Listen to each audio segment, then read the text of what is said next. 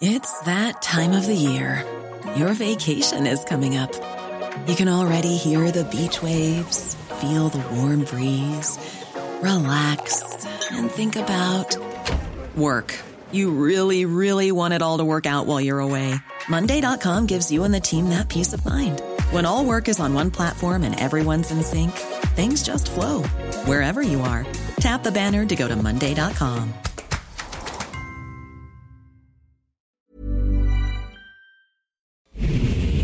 Ahora inicia A la Una con Salvador García Soto. A la Una.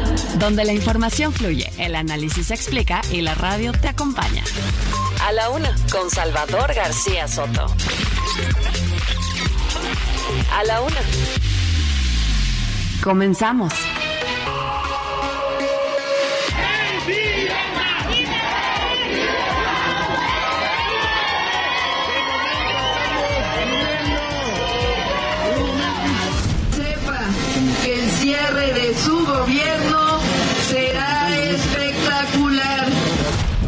Sensible, o sea, le gustó mucho el discurso de Claudia. Es un circo y se lo dije, un acto de autoritarismo propio del México que queremos dejar atrás. Hay que continuar, ya calientito, hay que continuar por la ciudad. Entonces yo esperaré a Ebrard que tome una decisión y seguramente va a tomar una decisión inteligente. Con el pueblo nada, sin el pueblo nada. Con el, con el pueblo todos. Yo no veo al licenciado Marcelo Ebrard saliendo de Morena. Yo creo que está mandando una señal de volteenme a ver.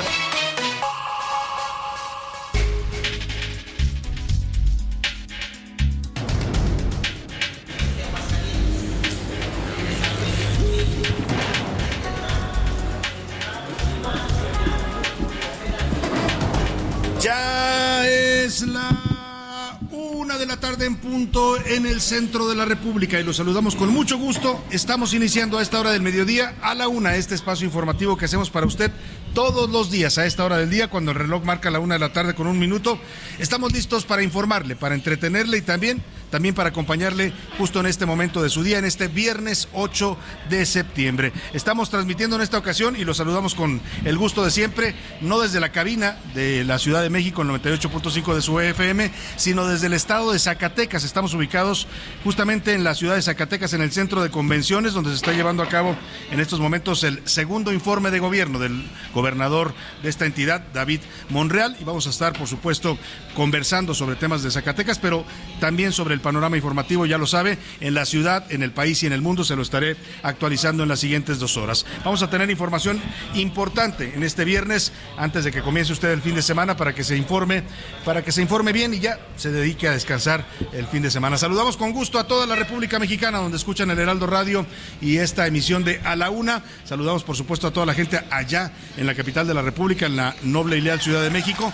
También saludamos con gusto a la gente de Monterrey, Nuevo León. Muchos saludos a la Sultana del Norte a Guadalajara, Jalisco. Les mandamos saludos a todos los amigos en la Perla Tapatía, a la comarca lagunera en el noreste de México, también donde nos escuchan en el Heraldo Radio, a Oaxaca capital, también los saludamos con gusto, al Istmo de Tehuantepec, también ahí en Oaxaca, a Tampico, Tamaulipas, que nos escuchan allá en la zona del Golfo de México, muchos saludos a todos, a Tuxtla Gutiérrez, Chiapas, en el sur sureste de México, a Chilpancingo, Guerrero, a Mérida, Yucatán y también en el occidente a Tepic, Nayarit. A todos ellos muchos saludos, igual a la Unión Americana, allá donde nos escuchan en varias ciudades de Estados Unidos. Saludamos con gusto a la gente de McAllen y de Roseville, Texas, a la gente de San Antonio a través de las frecuencias de No Media Radio y también a la gente de Huntsville, Texas. En la zona de los Grandes Lagos, allá en Chicago, Illinois, también llega la señal del Heraldo Radio y hasta allá mandamos saludos a toda la gente de esta gran ciudad de Chicago, igual que a la gente que nos escucha en Iowa, en el estado de Iowa, en las ciudades de Cedar Rapids e Independence. Iowa. Tenemos mucha información para compartirle en este viernes antes de que comience el fin de semana. Un viernes soleado acá en la capital de Zacatecas, en la ciudad de Zacatecas, 22 grados centígrados la temperatura por acá, un clima bastante agradable. Allá en la Ciudad de México son 23 grados centígrados. Y bueno, pues vamos a estar llevándole la mejor información, ya lo sabe. Hoy la música se la vamos a dedicar justamente al estado de Zacatecas. Vamos a poner música de este estado, de este bello estado de la República y también de compositores y cantantes, artistas de esta región del país. Estaremos dándole este homenaje musical a Zacatecas en, este, en esta transmisión especial que realizamos desde acá, desde la ciudad de la cantera rosa. Qué bella es la ciudad de Zacatecas, de verdad, si usted tiene oportunidad, dése una vuelta a conocerla, es una gran capital, es una ciudad que tiene una, un centro colonial de los más bellos que hay en, en la República, pero además también pues es una ciudad pujante, una ciudad moderna, tiene ahora ya áreas eh, modernas, centros comerciales, restaurantes, bares, hay mucho para divertirse y para pasarla bien acá en la ciudad de Zacatecas. Lo invitamos a que se dé una vuelta. Vámonos, si le parece, en este viernes 8 de septiembre al resumen de lo más importante que le voy a informar en este día. A la una, con Salvador García Soto.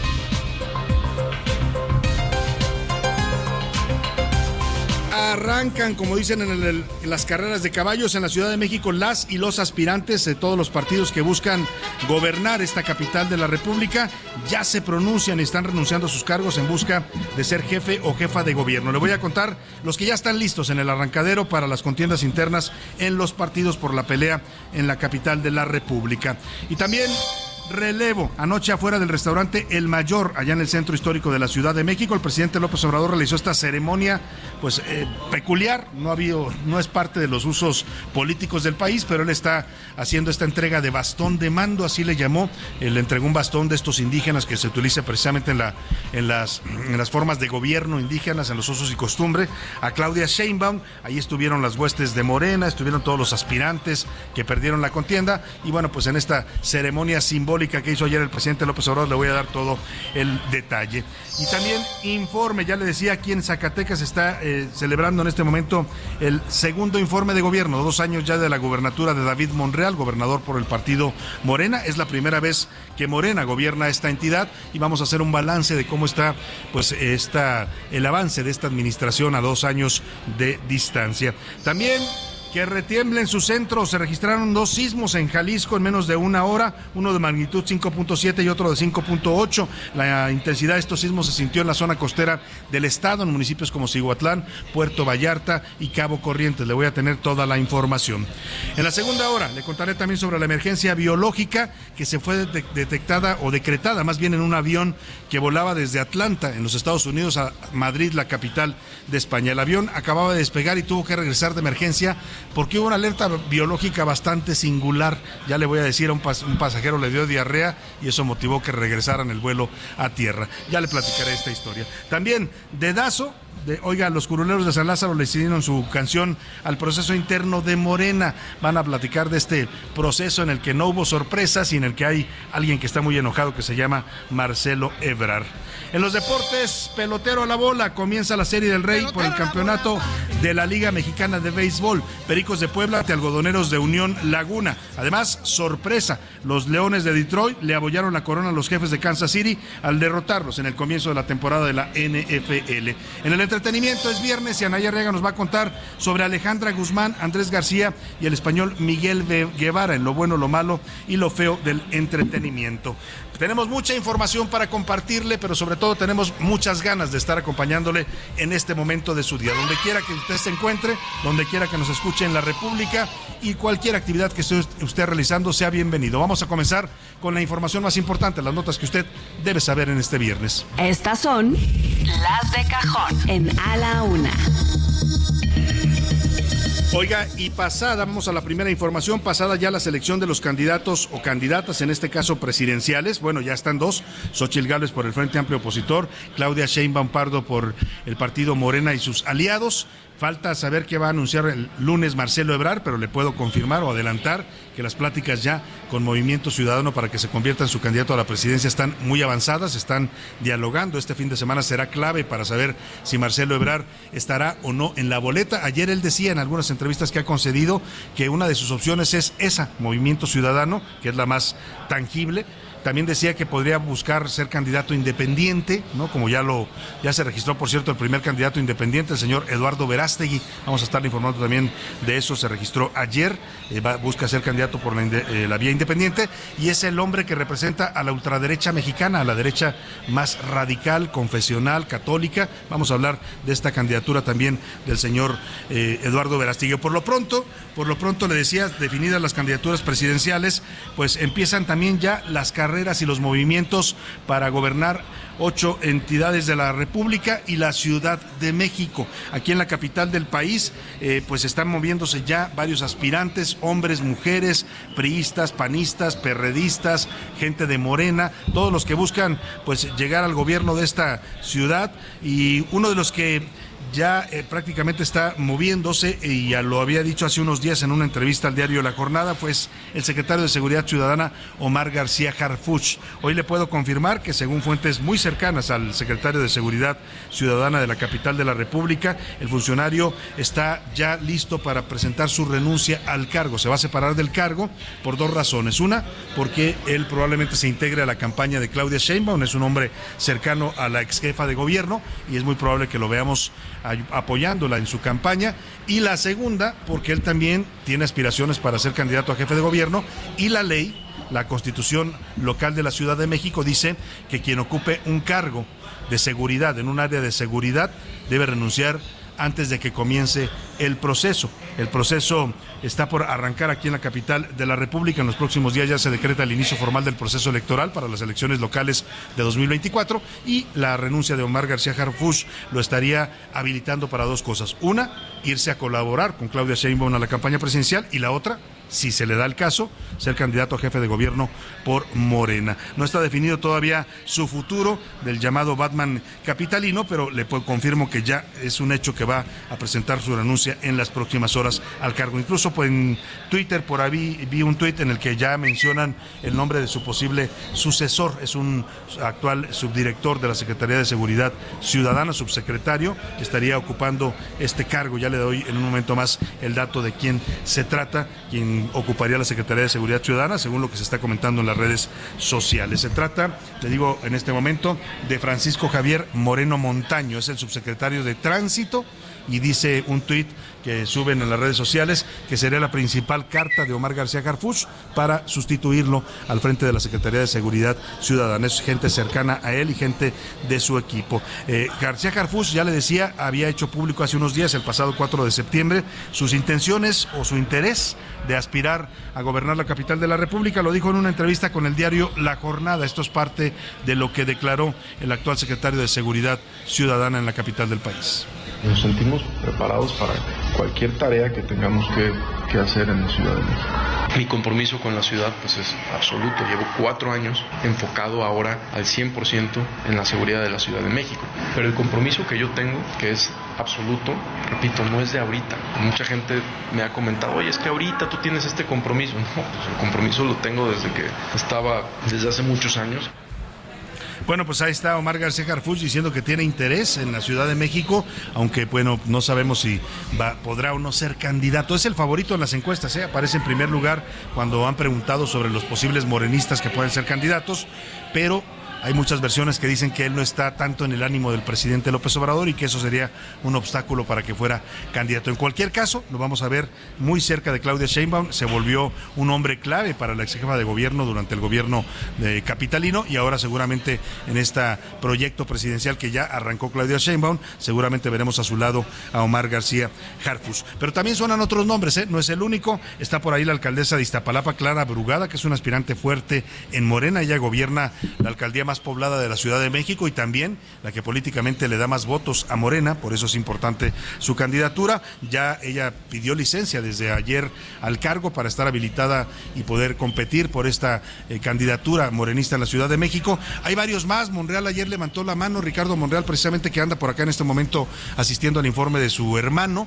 Ayer dijo que, pues sí, 6% tuvo en la encuesta, fue el último lugar en la encuesta de los presidenciables de Morena, pero dice que con ese 6% le alcanza para aspirar a ser jefe de gobierno de la Ciudad de México. Son muchos los apuntados, pocos serán los elegidos. Mil Caramírez nos cuenta quiénes están ya moviéndose, ansiosos como en la salida del hipódromo para buscar la candidatura a jefe de gobierno o jefa de gobierno de la Ciudad de México.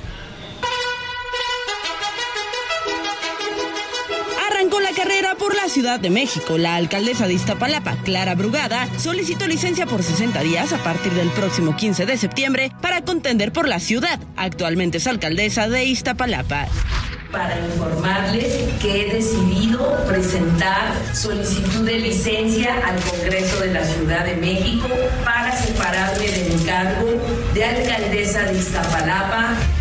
Esto apresuró a Omar García Harfuch, secretario de Seguridad Ciudadana. Aunque aún no es oficial su renuncia, hay varias voces que lo señalan como posible candidato. Si quiere contender, debe de renunciar al cargo antes de este sábado. Ayer también levantó la mano el senador Ricardo Monreal. Tras perder la encuesta presidencial, anunció sus aspiraciones a la capital tengo interés en participar. Yo nunca dejo de luchar. ¿Le consideran las demás?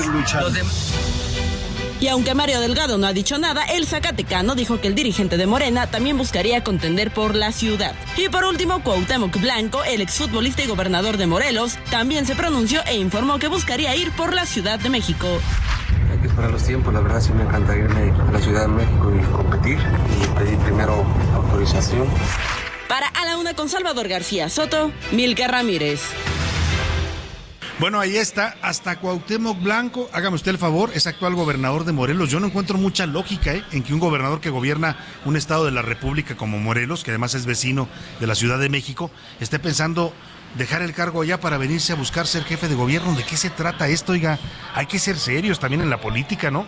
Si el señor tiene un encargo y los morelenses confiaron en él, ha sido bastante cuestionada su gubernatura, por cierto, la seguridad en Morelos se ha descompuesto de manera terrible. En Cuernavaca, en Cuautla, en las principales ciudades hay violencia del narcotráfico, aumentan los delitos y el gobernador está pensando no en cómo resolver los problemas de los morelenses, no en cómo darles paz y tranquilidad. Cuauhtémoc Blanco está pensando en venir acá a la Ciudad de México a hacer su cuautemiña y, ser candidato a jefe de gobierno. Eh, ¿Qué cosas tienen los políticos de verdad?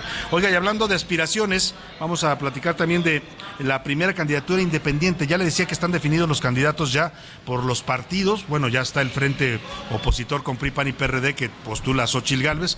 La va a postular, pues todavía no llegan los tiempos formales, pero ya es la virtual candidata. Y por el lado de Morena, pues ya, hoy ayer con todo y bastón de mando, cualquier cosa que eso signifique, pues Claudia Sheinbaum ya es la defensora de la 4T y se va a convertir también luego en la candidata presidencial. Falta saber qué va a pasar con Marcelo Ebrar. Ya le contaba que sigue dialogando con Movimiento Ciudadano. Es muy probable que el lunes anuncie su incorporación a este partido como candidato presidencial.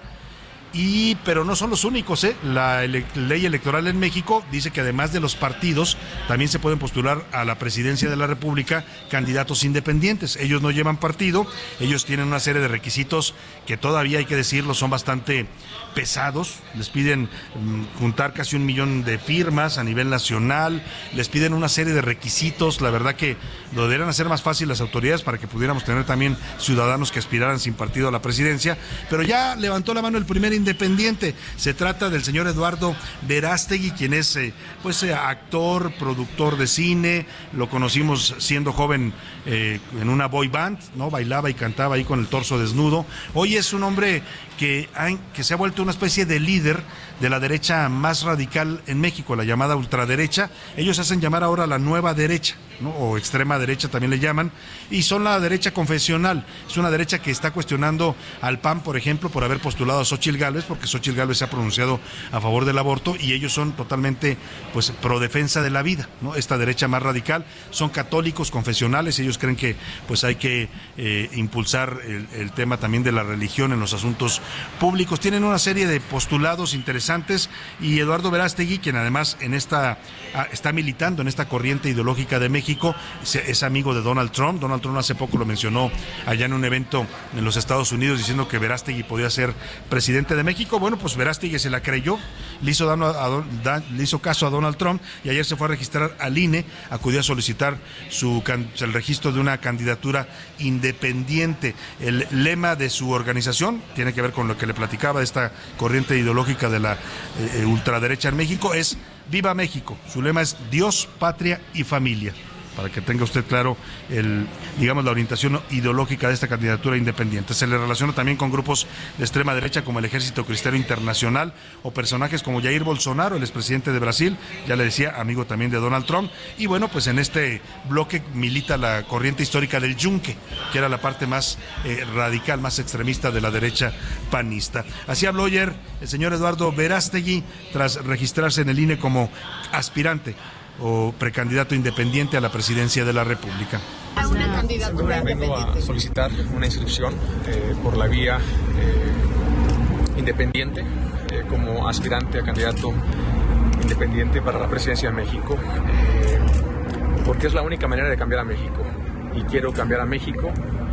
Esta es una lucha por la libertad de México. Ojo con el señor Verástegui, ¿eh? porque en esta corriente de, ultraderecha o derecha más extrema, ellos, insisto, no les gusta esto de ultraderecha, así me lo he platicado con gente de esta corriente y me dicen que ellos hacen llamar la nueva derecha mexicana.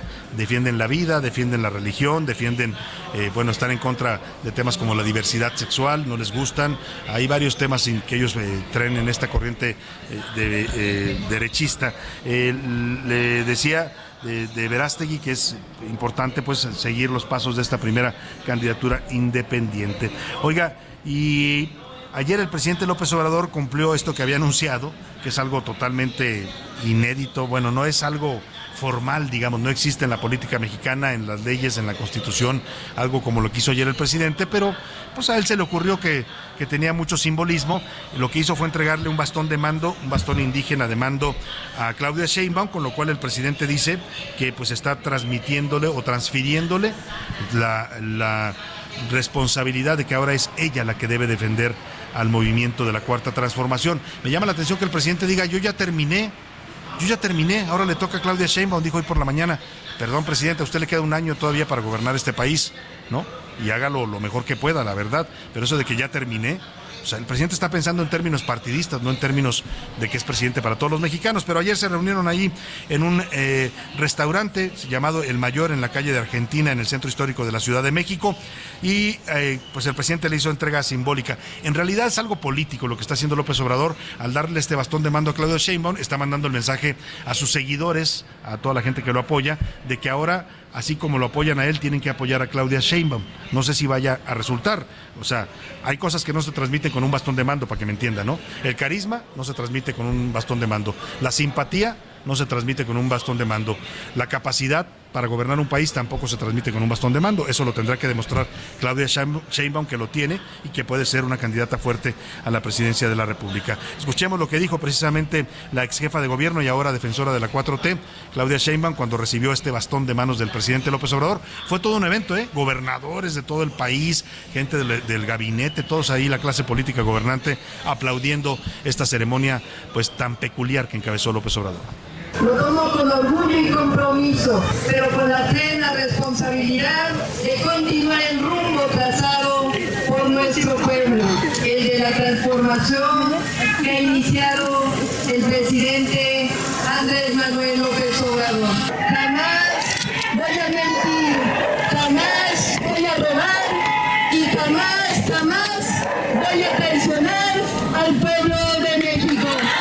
¿Dónde hemos oído eso de jamás voy a mentir, voy a robar y voy a traicionar? Bueno, lo hemos oído mucho y la verdad es que en los hechos y en la práctica, pues no deja de ser más que una frase demagógica. En la, en la, en la práctica, muchos de los que dicen no robar, no mentir y no robar han resultado también bastante pues todo, todo lo que usted ya sabe. Oiga, eh, ¿qué significa esto del bastón de mando? Bueno, significa que se transmite, el, bastón de mando es algo muy serio para los pueblos indígenas, tiene una fuerte simbología porque manifiesta la autoridad moral, la autonomía y la resistencia de los pueblos originarios o pueblos indígenas de México. El listón verde que porta este bastón significa la naturaleza, el rojo, la sangre derramada por los antepasados, el azul, venas que se manifiestan en lagunas y cuerpos de agua, el negro representa la madre tierra, mientras que el amarillo representa la riqueza de los territorios indígenas. Oye, hablando de indígenas, indígenas, Xochitl Galvez, que dice ser candidata de origen indígena, pues dijo que sobre este bastón de mando que le entregó el presidente Claudio Sheinbaum, que la presidencia no se hereda, ¿eh? la presidencia se gana en las urnas.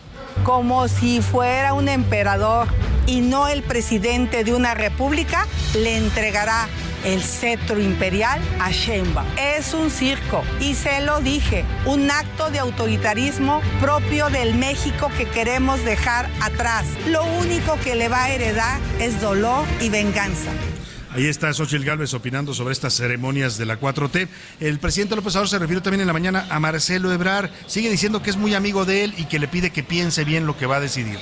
Escuché a Marcelo que estaba inconforme por dos cosas. Una, porque no se estaba pidiendo la renuncia de los que iban a participar, pero en mi reglamento, en mi propuesta, establecí renuncia. Y eso fue un planteamiento de él. Y dos, él pidió que la pregunta más importante se hiciera en urna. Pues ahí está el presidente sobre Marcelo. Se ve que ya claramente el presidente dijo que Marcelo haga lo que quiera, ya no es parte de este movimiento. Vamos a inaugurar la música de, en homenaje al estado de Zacatecas con esto que se llama El Corrido de Zacatecas, con un charro representativo de este estado, el señor Antonio Aguilar. Porque nací en Zacatecas, el alma tengo de plata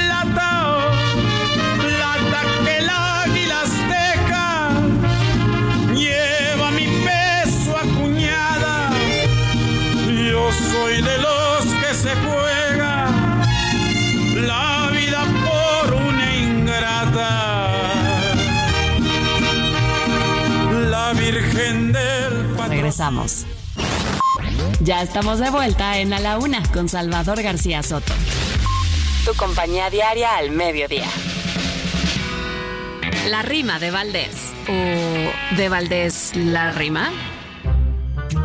Con tantas cosas extrañas de la reciente polaca, muchas dudas nos atacan por campañas, no campañas, ni siquiera precampañas. Entonces, ¿cómo es la onda? ¿Cuándo y cómo es cada ronda en este berenjenal? El proceso electoral, ahí les va, y que no se esconda. Este 7 de septiembre no es la canción, no, no es eso, fue cuando inició el proceso. La tercera de noviembre, aunque llueva y aunque tiemble, comienzan las precampañas. Es cuando se dan con saña de uno que otro y a comienzos de diciembre los consejos distritales ya se instalan. Y del 15 al 22, febrero del próximo año, por fin, para que no haga daño, candidaturas, por Dios. Y al día siguiente, veloz, finalmente las campañas en el nivel nacional. Ya la veda electoral, aunque no faltan las mañas, será en junio, colosal. Ojalá nos quede claro para que el proceso camine y que ya trabaje el INE porque nos sale muy caro, que ya no haga nada raro y se comporte a la altura, que la elección sea segura y democrática, amigos. Ojalá seamos testigos de elecciones que sean puras. Conocida como la ciudad con rostro de cantera y corazón de plata, la ciudad de Zacatecas es una de las 10 ciudades mexicanas que han sido distinguidas por la UNESCO como Patrimonio Cultural de la Humanidad en virtud de su valioso patrimonio cultural de estilo colonial.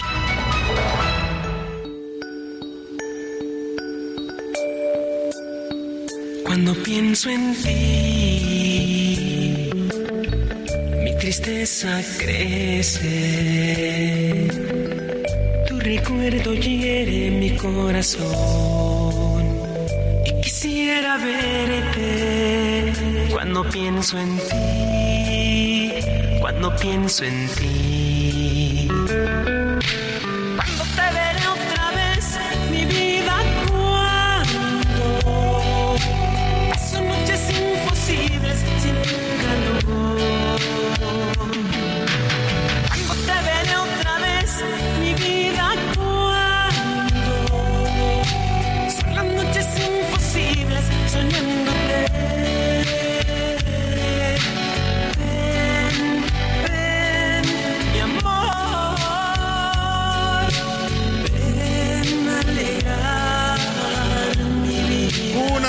Con 33 minutos con esta voz sentimental, romántica de los Temerarios, un grupo originario de Zacatecas que fueron muy famosos allá por los años 90, ¿no? Fueron todo un fenómeno de la música popular mexicana. Bueno, pues estamos regresando de la pausa con ellos, estos zacatecanos que cantan Ven porque te necesito. Estamos hoy homenajeando a la música del estado de Zacatecas porque les recuerdo, estamos transmitiendo en vivo y en directo en estos momentos desde la ciudad de Zacatecas, decía la cápsula que le presentamos, la ciudad del rostro de cantera y corazón de plata.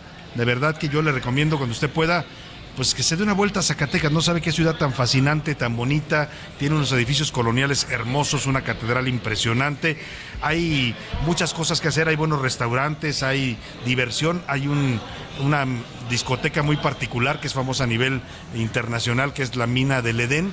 Es una discoteca que está dentro de una mina, una antigua mina donde se sacaba oro.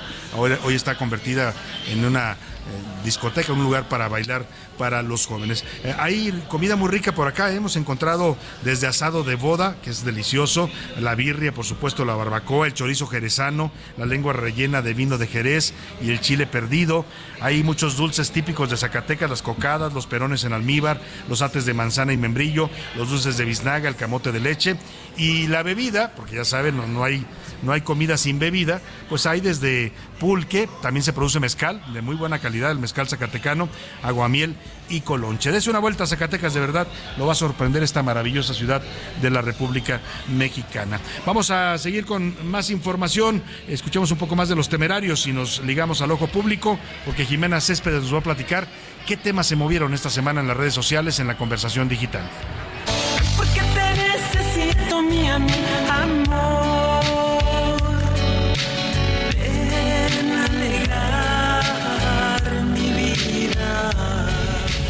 A la una. Con Salvador García Soto. El ojo público. En A la Una tenemos la visión de los temas que te interesan en voz de personajes de la academia, la política y la sociedad. Hoy escuchamos a Jimena Céspedes en hashtag La conversación en tiempo real. El ojo público. Prácticamente todo fue política en esta semana que pasó. Por un lado, el presidente de la República dio su informe de gobierno, que pasó, por cierto, más desapercibido que los anteriores al llegar solo a 10.7 millones de personas, con un 42% a favor, principalmente con el primero los pobres, la estabilidad económica y el aumento al salario mínimo, y un 58% en contra porque consideran que los logros solo existen en su imaginación, que tiene otros datos e incluso utilizaron el hashtag la 4T miente. Por otro lado, culminó lo que podríamos llamar una primera parte del proceso interno electoral, tanto del lado de Morena como del Frente Amplio. Aunque fueron casi simultáneos, el primero empezó unas semanas antes y terminó tres días después, llegando a más de 110 millones de personas, mientras que el Frente, que empezó a principios de julio y terminó el 3 de septiembre, alcanzó a cerca de 71 millones de personas. Ahora bien, en percepción le fue mejor al Frente Amplio que a Morena, en términos generales. El primero quedó 83% a favor frente a un 17% en contra. Los usuarios consideraron que fue un proceso más democrático, consideran que la participación ciudadana fue tomada en cuenta del lado Morena, en general la audiencia sociodigital quedó con un sabor de boca amargo. El 65% menciona que el proceso estaba definido desde el inicio a favor de Claudia Sheinbaum, que se le salió de las manos al final y que le ganó en tiempo y forma el proceso del Frente Amplio. En relación a cómo cerraron esta primera etapa las candidatas, tanto Xochitl Gálvez como Claudia Sheinbaum terminan con una percepción bastante positiva, 72 y 57% respectivamente. Ambas son sujetos de felicitación por parte de la audiencia, celebran además que sea un proceso en el que se involucren mujeres y consideran del lado de Xochitl, que representa a la oposición y que tiene posibilidades, y del lado de Claudia, que se preparó para este preciso momento. Finalmente, el personaje de la semana es Marcelo Ebrard y su futuro incierto. La percepción fue principalmente negativa, un 78%, porque señalan que no fue un buen perdedor, que puede fraccionar al partido y que él seguramente ya tenía un plan B. Sin embargo, por lo visto muchos quisieran ser como Marcelo. Ahora es el más pedido por todos los partidos. Soy Jimena Céspedes y nos vemos la próxima semana en A la. A la una, con Salvador García Soto.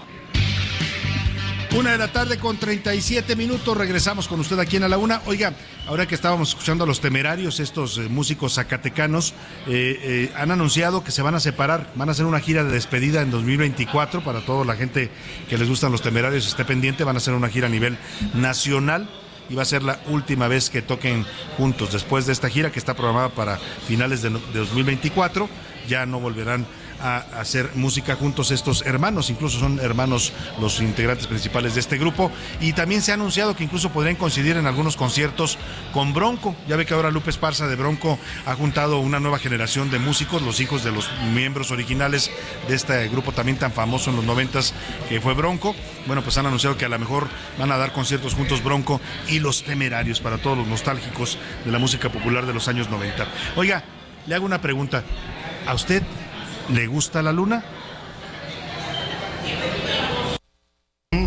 Let me play among the stars and let me see what spring is like on Jupiter and Mars. In other words, Ay, qué, qué qué romántica es la luna, ¿no? Siempre nos evoca pensamientos nostálgicos, pero también románticos. Es un símbolo para los enamorados. Y le estoy preguntando si le gusta la luna y qué tan romántico es usted. ¿Qué haría por su pareja, por ejemplo? Si a su pareja le gusta mucho la luna, ¿qué haría? ¿Lo llevaría a un mirador donde la luna se vea espectacular y ahí le declararía su amor?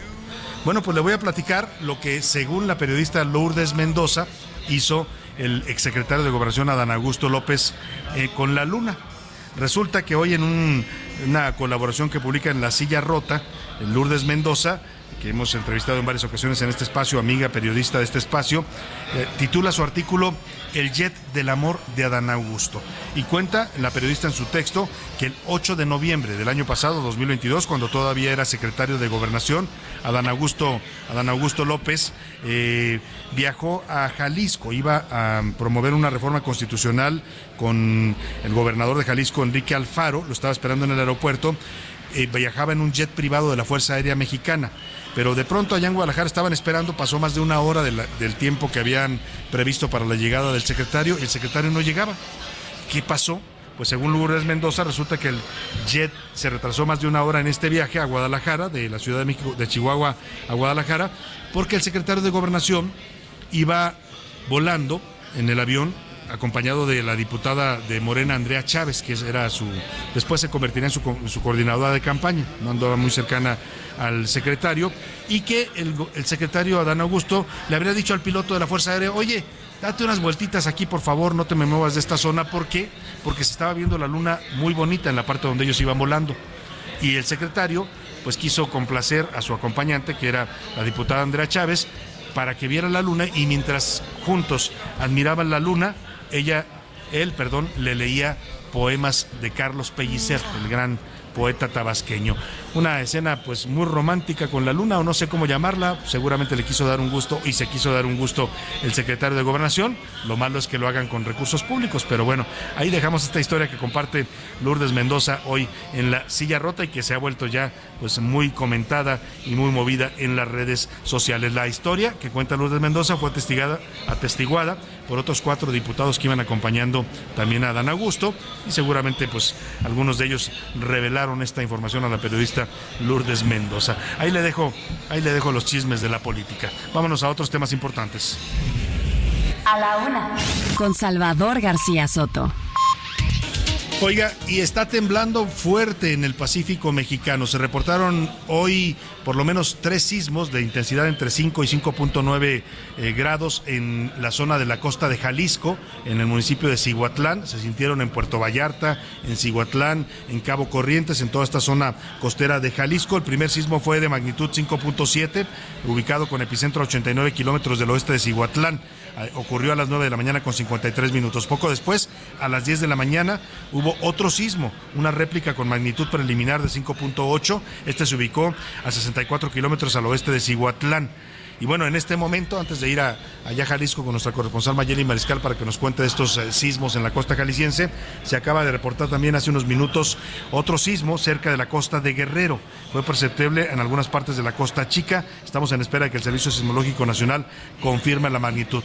Le digo no para crear pánico ni mucho menos, pero hay que estar alertas. Ya sabe que siempre en la Ciudad de México que, nos escuchan, pues está, eh, estamos propensos a los sismos, ¿no? Y está temblando en la costa del Pacífico. Vamos contigo, Mayeli Mariscal. Cuéntanos que se sacudió la tierra allá en la costa jalisciense. Buenas tardes, Mayeli. Hola, ¿qué tal, Salvador? Muy buenas tardes. Buenas tardes también a todo el auditorio. Compartirles eh, que acá, eh, pues en Jalisco, amanecimos con bastante movimiento. Se tuvieron dos temblores esta mañana. Uno de ellos, el que eh, tuvo pues mayor intensidad, ocurrió en las costas del sur de Jalisco y tuvo una intensidad de 5.9. Se localizó al oeste de Cihuatlán, Jalisco. Y bueno, de acuerdo con las autoridades, no hay alerta de tsunami, aunque sí en los municipios de la costa es en donde más se percibió este movimiento. También eh, ya se revisaron pues algunos edificios en zona metropolitana en donde las autoridades descartan alguna cuestión, esto en los servicios del tren eléctrico urbano. También eh, decían desde la Unidad Estatal de Protección Civil y Bomberos que eh, estos sismos no representan una generación de tsunami debido a estos que ocurrieron la mañana de este viernes acá en las costas de Jalisco. Esa es la información, Salvador. Seguimos al pendiente. Muy Tengo miedo, tengo miedo. Tengo miedo, como decía aquel personaje de las redes sociales. Es que, bueno, sí se sintieron los temblores, ya nos decía Mayeli, en Guadalajara, en varias zonas de la ciudad de Guadalajara y su zona metropolitana. Y bueno, le decía que este último que se registró en la costa de Guerrero está ubicado ya. El Servicio Sismológico Nacional está confirmando que sí tembló con una intensidad de 4.8. El epicentro fue 13 kilómetros al sureste de Coyuca de Benítez, allá en Guerrero. Nos reportan algunos usuarios y algunos eh, radioescuchas en la Ciudad de México que sí se sintió leve, muy leve en la capital de la República este sismo con eh, epicentro en las costas de Guerrero. Vamos a estar atentos a este tema y bueno, pues no está de más siempre recordarle que usted esté preparado y siempre esté atento a la alerta sísmica ahí en la Ciudad de México y en cualquier otra ciudad que me escuche donde también se pueden registrar estos movimientos telúricos. Oiga, y vámonos hablando de movimientos telúricos, la rectoría de la UNAM pues está pues empezando ya también a causar movimientos dentro de esta casa universitaria. Se ha cuestionado mucho y es uno de los mayores cuestionamientos que hacen los críticos de la, del método por el que se elige la UNAM. Ya le hemos platicado que la Junta de Gobierno está integrada por 15 notables, son 15 personas con una trayectoria académica muy reconocida en México y en el mundo. Ellos son, son por supuesto, gente de origen universitario de la UNAM estos 15 notables definen y eligen, con base en los perfiles que se registran, ya le informé que se registraron en total 17 aspirantes a la, eh, a la rectoría de la Universidad de Guadalajara, fueron 5 mujeres, 12 eh, mujeres, perdóneme. 12 hombres. 12 hombres y 5 mujeres, por eso dije 5 mujeres y 12 hombres, 17 en total.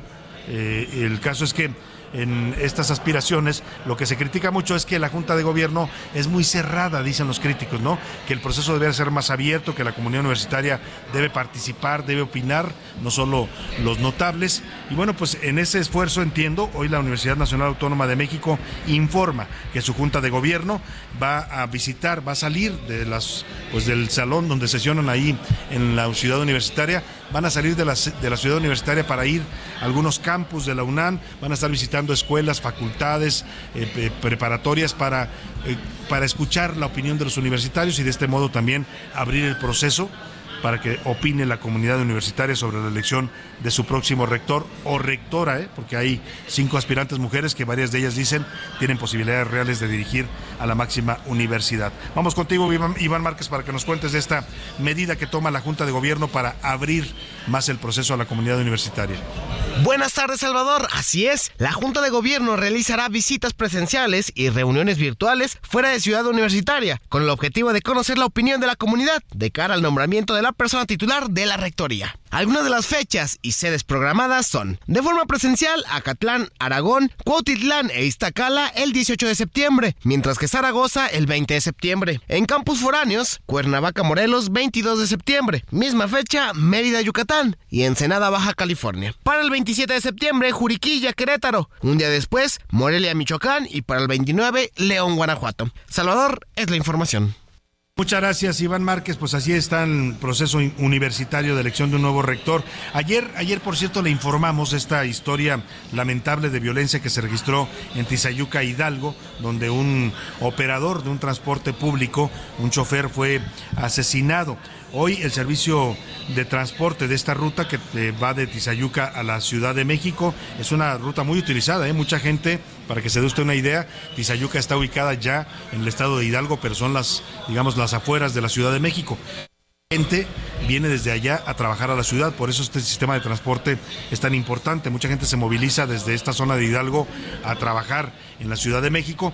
Y bueno, el caso es que le, comenté ayer de este asesinato de un chofer que provocó incluso un bloqueo de varias horas en la autopista México-Pachuca. Bueno, pues ya fue detenido uno de los presuntos asesinos de este chofer. Vamos contigo, José Ríos, allá te saludo con gusto en Hidalgo. Cuéntanos. Muy buenas tardes. Te saludo con gusto a ti y a quienes nos escuchan por la señal de Heraldo Radio. Y bueno, te informo que una persona ya fue detenida por este lamentable asesinato en contra de un operador de transporte público que operaba sobre la autopista México-Pachuca y que ocurrió durante la mañana de ayer a las alturas del municipio de Tecámac. Se trata de Fernando N., un joven de 24 años de edad quien fue detenido en el municipio de Nezahualcóyotl gracias a los trabajos de inteligencia y de revisión de las cámaras de videovigilancia del C5 estatal, quienes dieron seguimiento a, a esta persona en compañía de otras tres que habían realizado este atroz crimen. Hay que apuntar, Salvador, que esta detención se da luego de que las cosas se pusieran demasiado tensas ayer en los municipios de Tizayuca y Hidalgo, luego de que pues la línea de, de camiones Tizayuca suspendió desde la mañana de ayer su servicio para trasladar a personas de la ciudad de este municipio hacia la Ciudad de México. Y no solamente eso, Salvador, tras este lamentable crimen, diversas escuelas que comparten esta región que se realiza por esta autopista México-Pachuca eh, se tuvieron que ver a la necesidad de suspender sus clases presenciales y realizadas en línea ante el posible riesgo que conllevaría eh, trasladar a menores en los autobuses que pues como bien sabemos desde hace eh, una semana ya habían denunciado que existían diversos actos de, de extorsión por parte de grupos criminales y que habían solicitado el apoyo de la Este es el informe que te tengo desde el Estado de México. Salvador, muy buena tarde. Fíjese usted qué tragedia la que vivimos los mexicanos con esta violencia del crimen organizado. Estamos literalmente abandonados a nuestra suerte. ¿eh?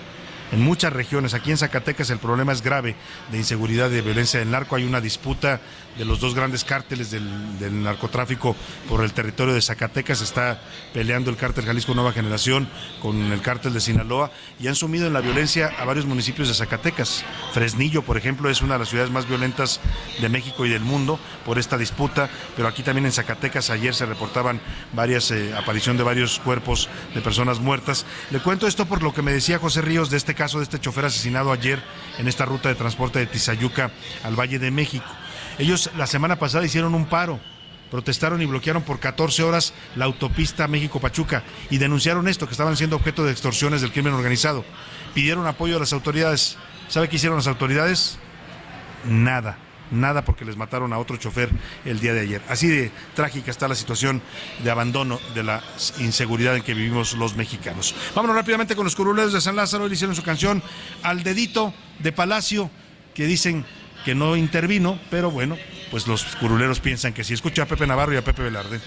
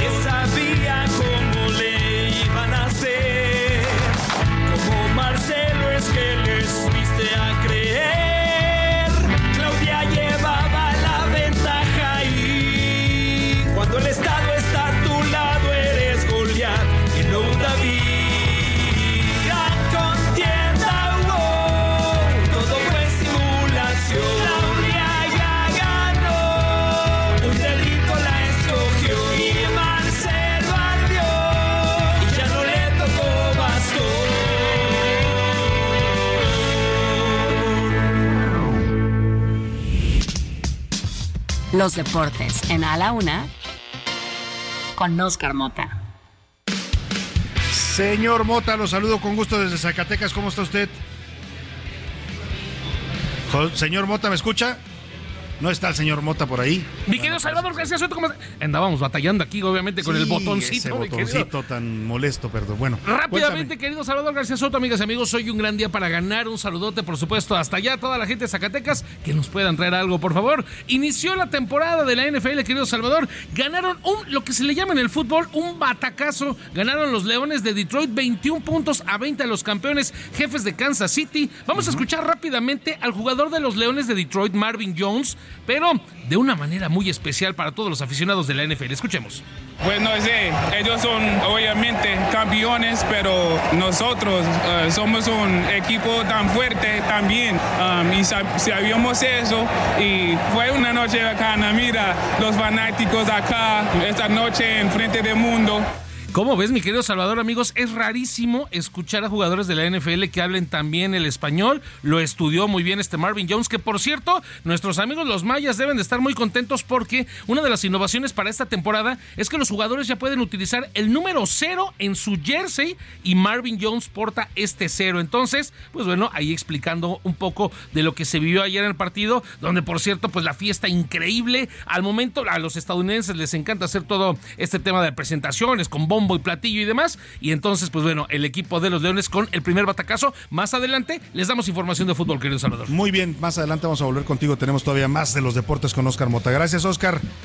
Vámonos a la pausa y a cerrar esta primera hora de la una con esto que se llama el Zacatecano, en homenaje a toda la gente de acá de Zacatecas con la auténtica banda de Jerez. Zacatecas,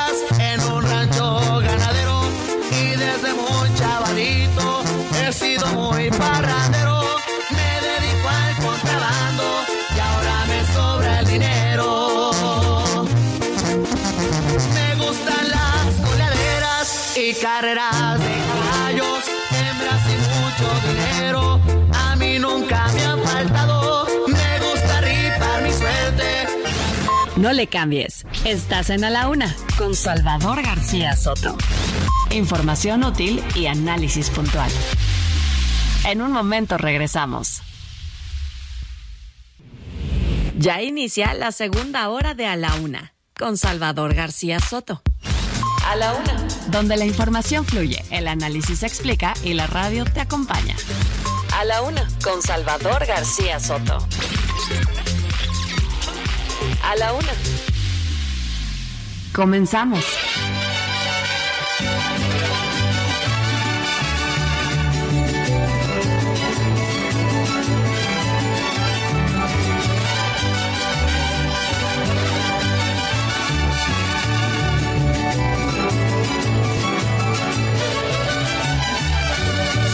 Emoción en el pecho al cantarle soy aquí. Los versos que Zacatecas con el alma le escribí. Tierra libre y soberana, orgullo de mi nación. De plata fuiste bordada y de oro es tu corazón. Tierra de López Velarde, de Felgueres y Aguilar. De callejones que vibran con tambora y con mezcal tierra de cantera rosa, de huitzila y de maíz, del gran cerro de la bufa que vigila desde ahí. Es por eso que te canto, mi Zacatecas querido, por lo bonito que siento ahí. En tu suelo haber nacido, es costumbre y progreso, una joya colonial hermoso es mi Zacatecas, nadie lo puede negar.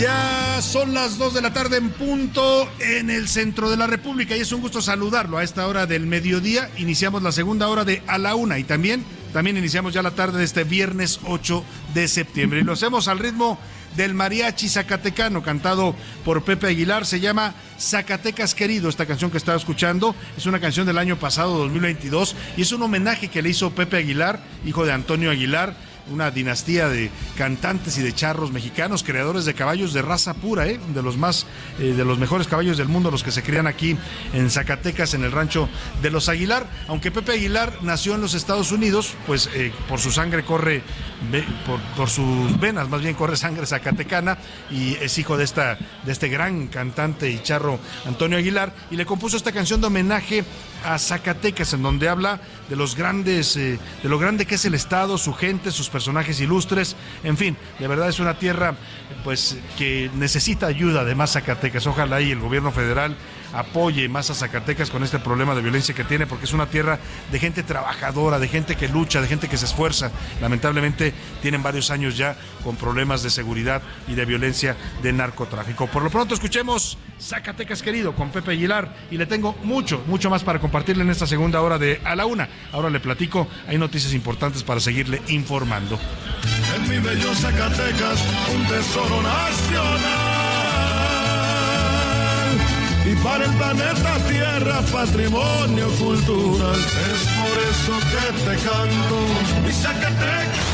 A la Una con Salvador García Soto refería en esta canción Pepe Aguilar, efectivamente la ciudad de Zacatecas es patrimonio cultural de la humanidad, así fue decretada por la UNESCO, porque es una de las ciudades que todavía exponen esto que fue el barroco churrigueresco, una zona, un movimiento artístico en la época colonial mexicana que tiene aquí en Zacatecas algunas de sus mayores expresiones en iglesias, en fachadas de edificios, es de verdad una ciudad bella, si usted no la conoce, un día de estos hace una vuelta a conocer esta gran ciudad y este gran estado que es el estado de Zacatecas. Oiga, decía de los grandes personajes de Zacatecas que menciona el señor eh, Pepe Aguilar, pues habla por supuesto de su padre, Antonio Aguilar, este gran cantante, estrella del cine mexicano, charro, creador de caballos. Está también el gran pintor Manuel Felgueres, que es un pintor de los mm, más influyentes en el arte moderno mexicano. Está el perro Aguayo, que era luchador.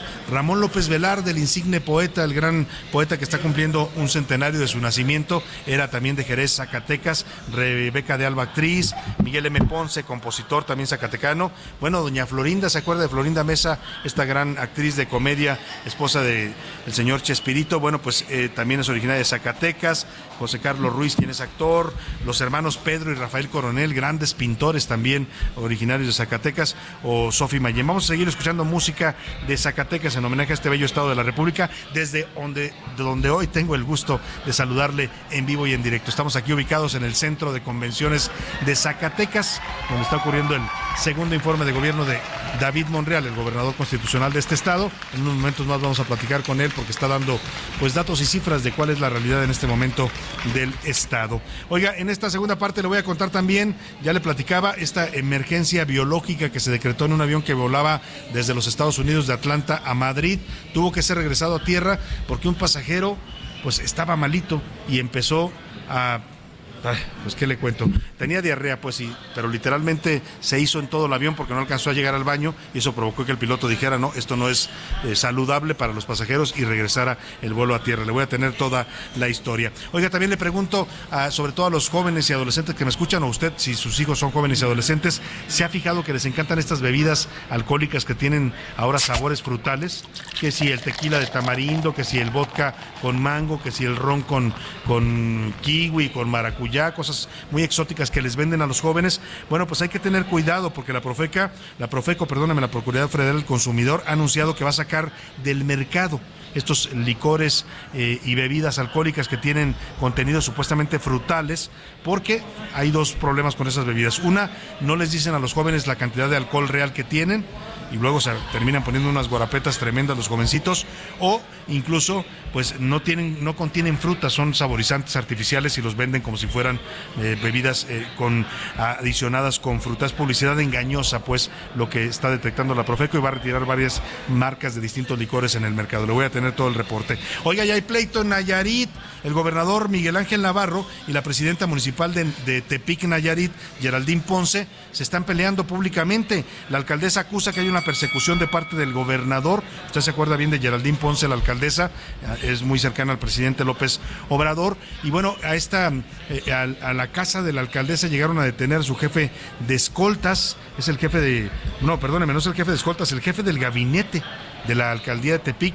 Llegaron policías estatales y lo capturaron, lo acusan de violencia familiar. La alcaldesa ha subido un mensaje a redes sociales en donde acusa al gobernador de estar teniendo una persecución política en contra de ella y de su equipo. Dice, ¿qué problema tiene conmigo, gobernador? Le voy a poner un momento más este pleito que está dividiendo a la clase política de Nayarit. Son, los dos son morenistas, ¿eh? pero bueno, se andan peleando allá en Tepic, ya le voy a contar. Vámonos por lo pronto a más información importante. Vamos a este tema que ya le contaba. Estamos muy cerca de las fiestas patrias. Tenga cuidado a la hora de consumir ciertos licores de alcohol. La Profeco ha encontrado que algunas bebidas como tequilas, rones, vodkas, que los venden con sabores frutales. Ya le decía, hay ron de mango, hay tequila con tamarindo, vodka con tamarindo, y estos les encantan a los jóvenes. Bueno, pues dice la Profeco que hay que tener cuidado con esas bebidas, porque uno, no dicen mm, claramente qué contenido o qué grado de alcohol tienen, y dos, pues los sabores que venden no son frutales, son sabores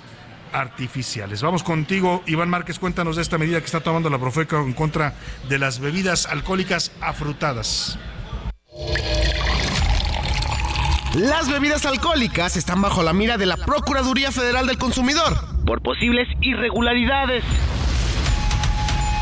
Y es que un estudio de calidad a 22 productos alcohólicos entre tequila, rones y vodka saborizados arrojó que varios incumplen la normativa mexicana y podrían salir del mercado. Se trata específicamente de un tequila, 5 rones y 16 vodkas saborizados. Estas bebidas no contienen el nivel de alcohol que declaran, incumplen su etiquetado y tienen frases que no comprueban lo que dice. Por ejemplo, en el ron Baraima, sabor tamarindo, dice contener 35% de alcohol, pero realmente tiene 34.32%. O el vodka Finlandia, presume cerca del 40% de alcohol, sin embargo contiene 39.20%. Incluso algunas bebidas presentan la frase tipo premium. Pero, ¿qué opinan los consumidores de esto? Pues sí da mala espina, de verdad, ya, ya no saber ni qué cantidad de alcohol es la que estás consumiendo, ni en qué grados, y mucho menos que, que estén echando pues mentiras en ese aspecto. Creo que es muy importante que Profeco tome cartas en el asunto y pueda evitar este tipo de consumos que son nocivos para ello. A mí me encantan esas bebidas, sobre todo el vodka y el tequila de tamarindo. Así, algunas bebidas alcohólicas que no cumplen con lo que dice en su etiquetado. Para la una con Salvador García Soto, Iván Márquez. Bueno, pues ahí está, tenga cuidado con estas bebidas, son muy del gusto de los jóvenes, ¿eh? muchos adolescentes, lamentablemente en este país los adolescentes empiezan a beber muy a temprana edad, a veces incluso antes de la mayoría de edad, cosa que no es nada saludable, porque pues hay que cuidar a los, a los más jóvenes hasta que no tengan una madurez eh, cerebral, no pueden, lo, ideal es que no consuman bebidas alcohólicas cuando son adolescentes. Mira, hay un dato que le voy a dar, eh, un estudio realizado en adolescentes mexicanos reporta que el inicio del consumo de alcohol fue a los 13.7 años. El 74% de los adolescentes encuestados dijeron que han consumido alcohol en la vida, el 61.8% ha bebido en el último año y el 36.6% en el último mes y el 20.6% dijo haber consumido bebidas alcohólicas en la última semana. Mucho cuidado con esto y con estas bebidas alcohólicas que la Profeco está observando por engañar a los jóvenes e incumplir las normas. Oiga, y le decía que hay un tremendo pleito político en Nayarit Así, tal y como suena la campana, se lanzaron hoy el gobernador del estado, Miguel Ángel Navarro, es del partido Morena, y la alcaldesa de Tepic, la ciudad más importante del estado, la capital, Geraldine Ponce. Usted se acuerda bien de Geraldine Ponce porque pues, es eh, muy cercana al afecto del presidente.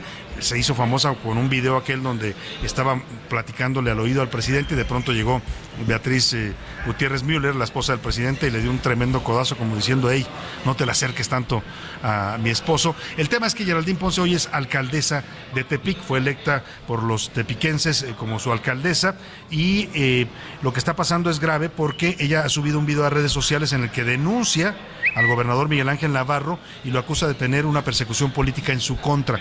Hace unos eh, un par de horas llegaron agentes de la Policía Estatal, se metieron a la casa de la gobernadora y sacaron de ahí eh, al jefe de gabinete, se lo llevaron esposado, dicen que está acusado de violencia intrafamiliar. al momento que esto estaba ocurriendo, ella lo va a escuchar usted, lo narró en un video en vivo que está circulando en sus redes sociales y acusa esta persecución y le pregunta al gobernador ¿Qué le pasa? ¿Qué tiene en contra de mí? Escuche usted a Geraldine Ponce, alcaldesa de Tepic, denunciando acoso político y hostigamiento por parte del gobernador morenista Miguel Ángel Navarro.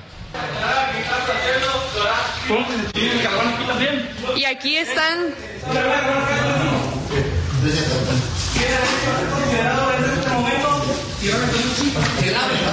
En este momento. Llevan al jefe de gabinete que anteriormente... una orden de aprehensión, dicen que me detienen por el delito de violencia familiar. Aquí tienen la orden de aprehensión. Estoy cooperando, no me... No empuje, no empuje, no empuje. Estoy cooperando. Si está cooperando. Una 61, una 61. Ya, ya, ya. Aquí dice Permítame, permítame. que está la orden de aprehensión supuestamente por violencia familiar. donde se le entregamos la, la orden de aprehensión que traemos que ejecutar. Dicen que es un delito de violencia familiar. Operativo. No encuentran al asesino del periodista. Ahí está. Y a mí me hallaron. Esa es la por delito de violencia familiar. ¿Lo pueden creer?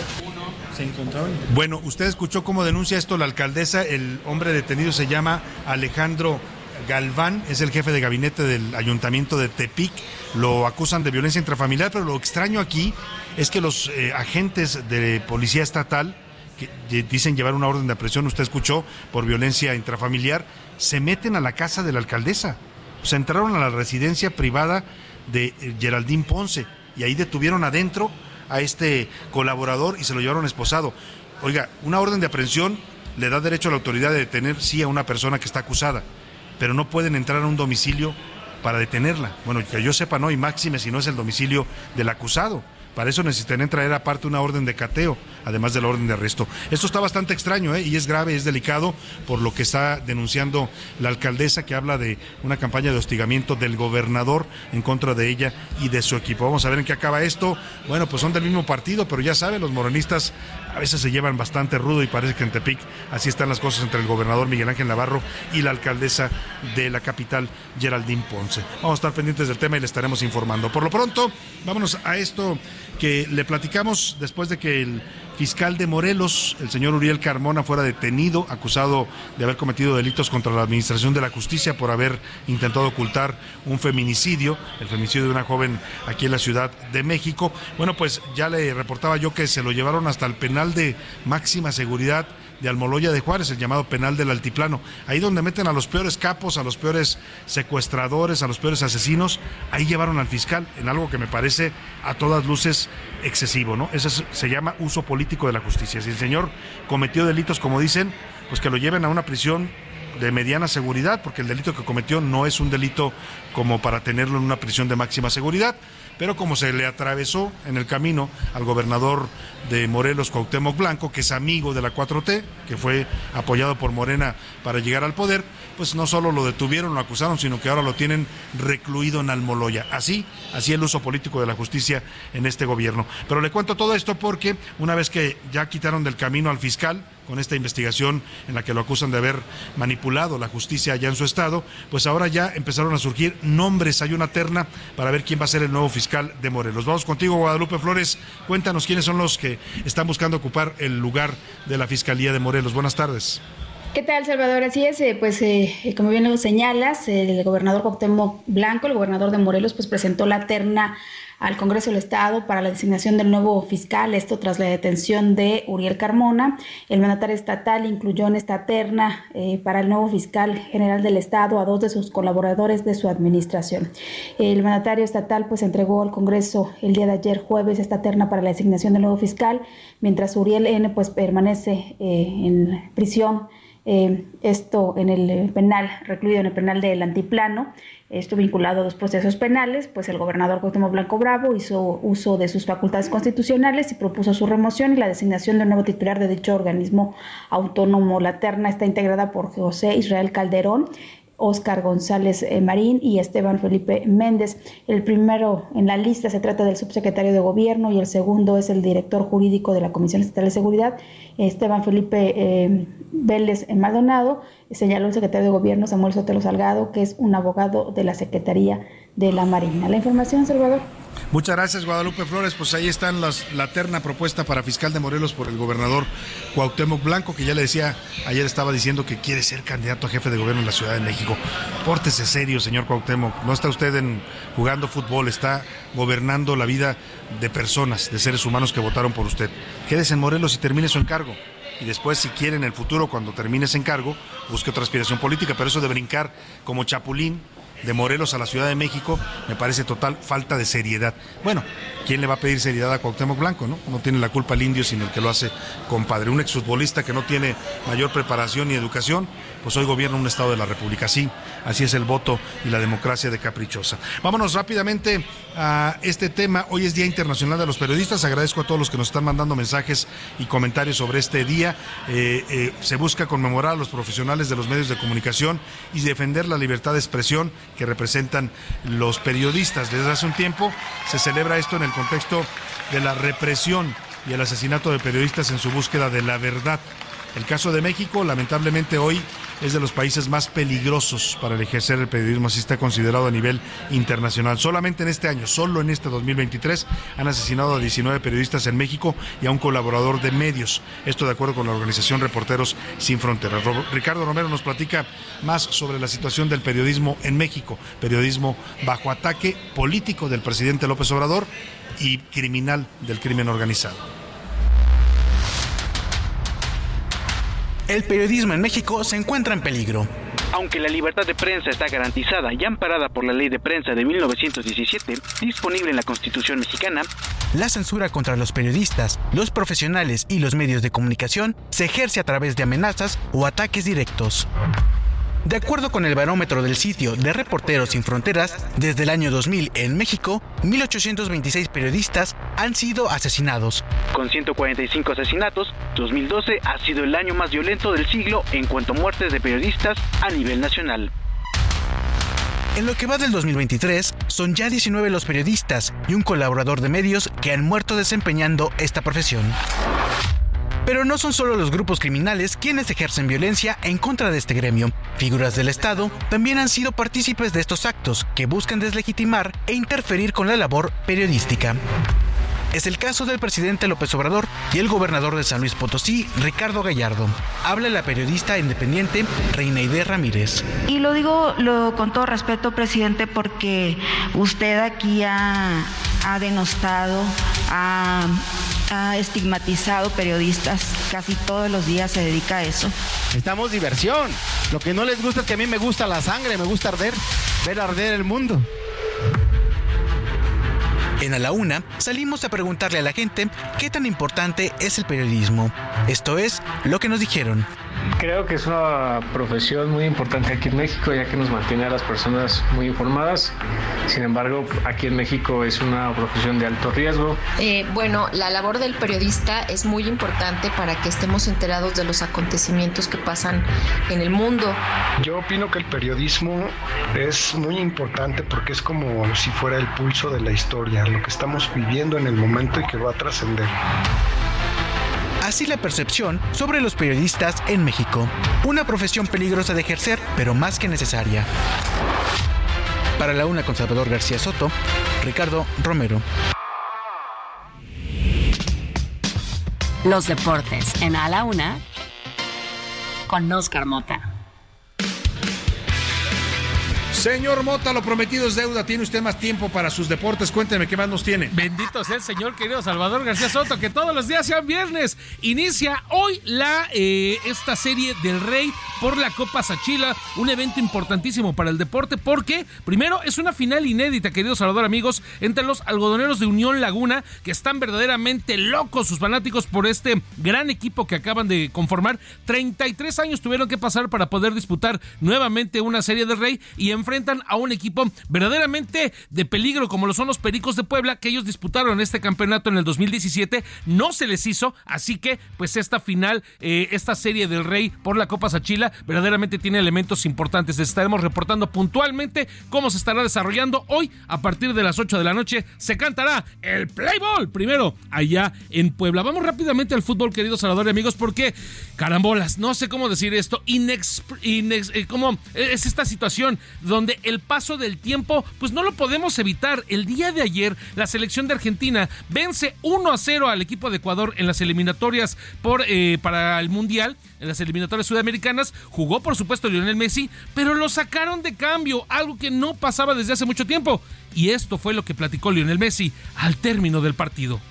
Ah, bueno, se fue dando, ya estaba un poco cansado. Y nada, estudió así y, seguramente no está la última vez que, que, empieza a salir durante los partidos. Pero me sentí muy bien y, bueno, como dije recién, eh, fue un partido difícil de jugar, muy físico, muy duro, pero me sentí bien. Querido Salvador, amigos, no les exagero al decirles que la comunidad futbolística internacional, los aficionados, están verdaderamente tristes porque dicen, nuestro Lionel Messi ya está, ya, ya, ya está envejeciendo, ya no puede, ya se nos empieza a salir a cansar pues de hablar, tenemos que disfrutarlo mientras todavía lo tengamos por aquí. Mañana eh, se estará enfrentando a la selección de México a las 8 de la noche contra el equipo de Australia, donde está obviamente el debate con Julián Quiñones, el nuevo naturalizado. Todavía no podrá jugar, sin embargo está integrado ya a la selección. Me despido y concluyo, querido Salvador, con un detalle, con un video, tengo yo que aclararlo rápidamente, un video que empezó a surgir en las redes sociales con un sistema que implementó el Club América para vender cervezas. La realidad es que esto fue parte de una campaña publicitaria que hicieron con una marca eh, el año pasado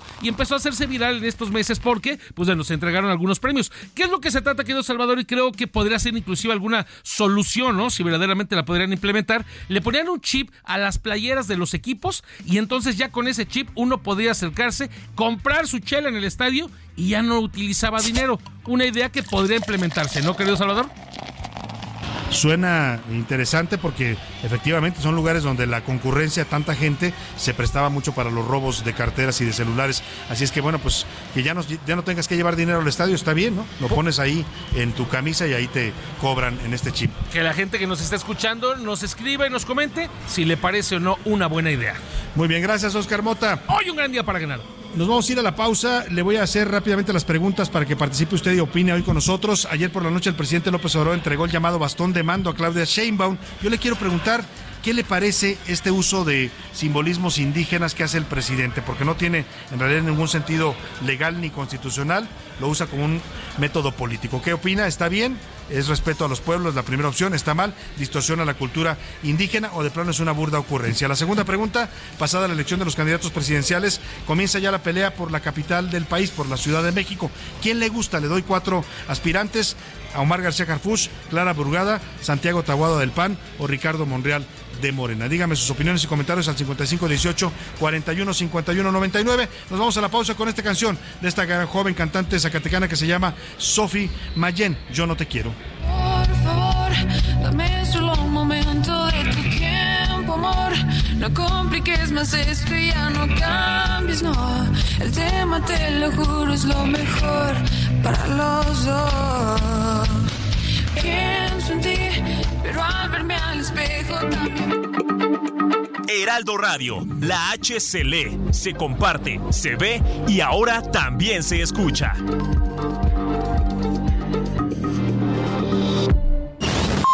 Ya estamos de vuelta en A la Una con Salvador García Soto. Tu compañía diaria al mediodía. Para mí, darlo todo contra el cáncer. Es la esperanza en sus ojos cuando decimos que el tratamiento es gratuito. Es su sonrisa a pesar de los obstáculos. Es ver que todos los días hay una nueva oportunidad para todas. En el gobierno de Nuevo Nuevo León lo damos todo contra el cáncer de mama. Nadie perderá el patrimonio por luchar contra esta enfermedad. Con la cobertura universal le brindamos seguridad y tranquilidad a todas las pacientes. El gobierno del Nuevo Nuevo León. En 1889, en Zacatecas, el Teatro Fernando Calderón sufrió un lamentable incendio durante la toma de la ciudad que destruyó gran parte de la estructura. Para 1891, gracias al gobierno del estado, se inició su reconstrucción, la cual terminó en 1897. La arquitectura de este teatro imita los estilos neorrenacentistas en su fachada y en la construcción de su herrería.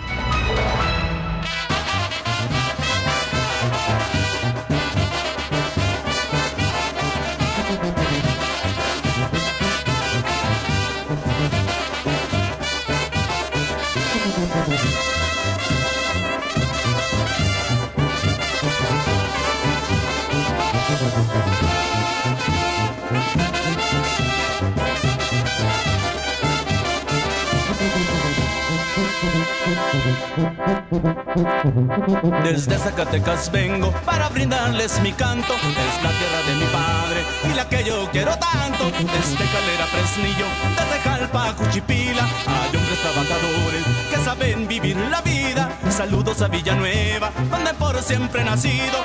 Un abrazo a mi Tayagua, donde fui feliz de niño. A ya Sombrerete, lo saludo con cariño. Me voy, lo llevo en el corazón. Y aunque yo me encuentro lejos, la saludo en mi canción. Yo soy, yo soy, humilde zacatecano. A nadie le busco pleito y a todos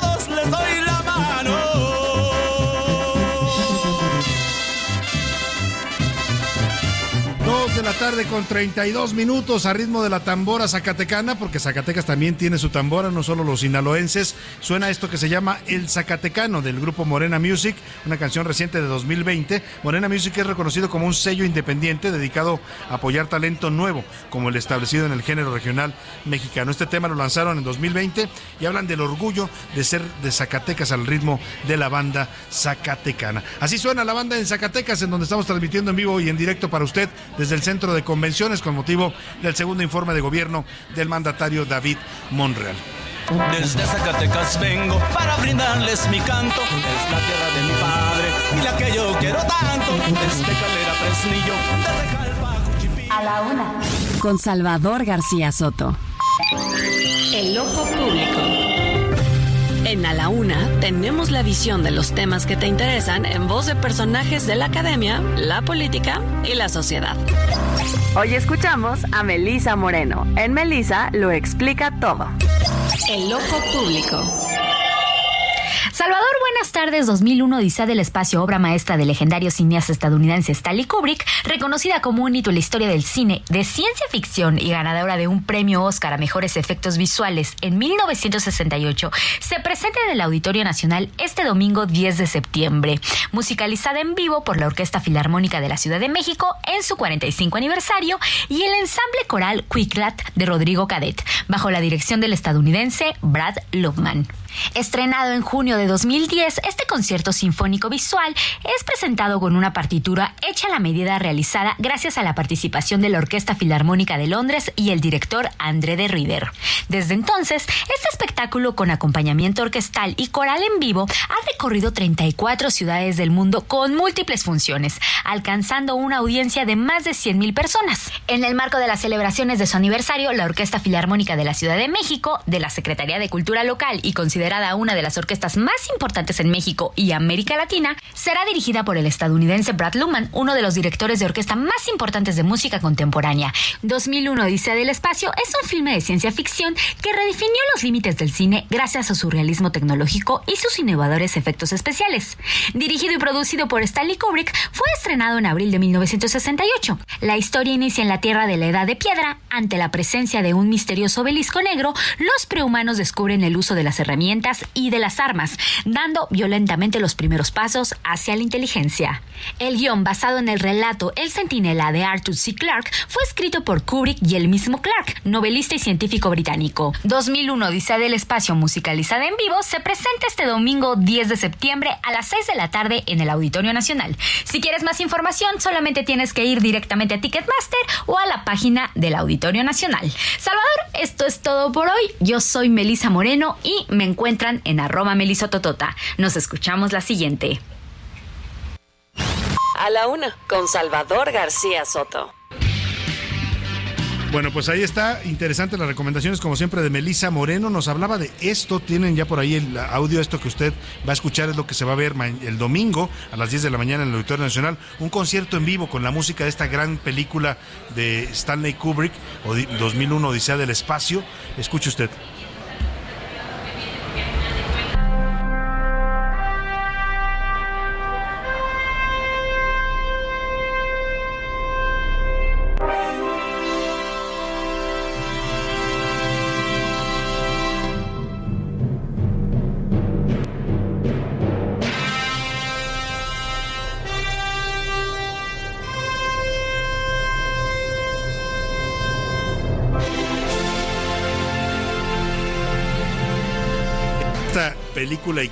De la historia del cine en donde el hombre descubre, son, son hombres eh, eh, cavernícolas pues que están, están peleando, están luchando por la comida y uno de ellos toma un hueso y lo usa como arma para golpear a otro hombre. Es un momento pues eh, que se narra en esta cinta de Stanley Kubrick y eso que escucho está esta música, esta banda sonora que es de la mejor que se ha hecho en cine, va a ser reproducida por la Orquesta Filarmónica de la Ciudad de México en vivo.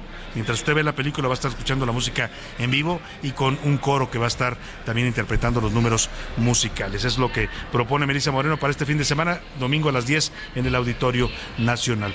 Oiga, ya le decía que hay tiro, hay tiro político en Nayarit entre morenistas. Este es esto que pasó hace unos minutos allá en Tepic, Nayarit, que entraron a la casa de la alcaldesa, policías estatales para detener a Alejandro Galván, el jefe de gabinete de la presidenta municipal de Tepic, Geraldine Ponce. Le decía, y le quiero poner el audio completo porque hace rato no se escuchó, que ella acusa en este video que subió a redes sociales directamente al gobernador Miguel Ángel Navarro, que también es de Morena, de su mismo partido, de tener una persecución política en contra de ella y de su gobierno. Escuche usted.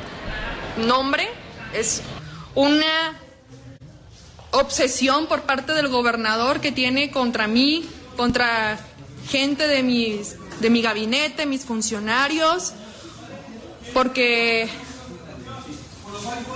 pues no sé qué es lo que piense. Simplemente he trabajado y aquí están Ahí narra ella el momento que se están llevando a su jefe de gabinete y acusa directamente al gobernador Miguel Ángel Navarro de persecución. Dice, no sé qué es lo que tiene contra mí, yo estoy trabajando, pero el señor está hostigándome a mí y a mi gobierno. Vaya pleito el político el que se está desatando allá en Nayarit. Vamos a estar pendiente. Oiga, cuando usted comete un error, de esos así que dices, híjole, te equivocaste, la ca la cajeteaste, le dicen, ¿no? Bueno, para que me entiendan, ¿no? Lo dicen más fuerte, pero no se lo puedo decir yo al aire. Bueno, pues algo así le pasó a un pasajero de un vuelo, el Airbus A350 de Delta Airlines, que salió el viernes pasado, primero de septiembre. Despegó desde Atlanta, en los Estados Unidos, iba con destino a Madrid, pero acababa de despegar, llevaba apenas unos kilómetros avanzando después del despegue, cuando el piloto anunció que el vuelo se iba a regresar a tierra porque había una alerta biológica, así lo llamó. Y uno, todos los pasajeros se asustaron porque pensaron que se trataba pues, de una enfermedad grave. No, lo que pasa es que un pasajero, no sé si se subió malito al avión del estómago o ya, o ahí se enfermó. El caso es que le dieron ganas de ir al baño, se le soltó la diarrea, pero no llegó al baño, sino que por todo el pasillo fue dejando pues un reguero, ya sabe usted de qué, ¿no? De materia fecal. estaba prácticamente tapizado. Los videos se volvieron virales. La noticia la estoy comentando porque fue noticia eh, titular en varios periódicos en el mundo. Y bueno, pues el avión regresó a tierra porque la peste, dicen, era inaguantable. nos, cuestan, nos cuenta esta historia Iván Márquez.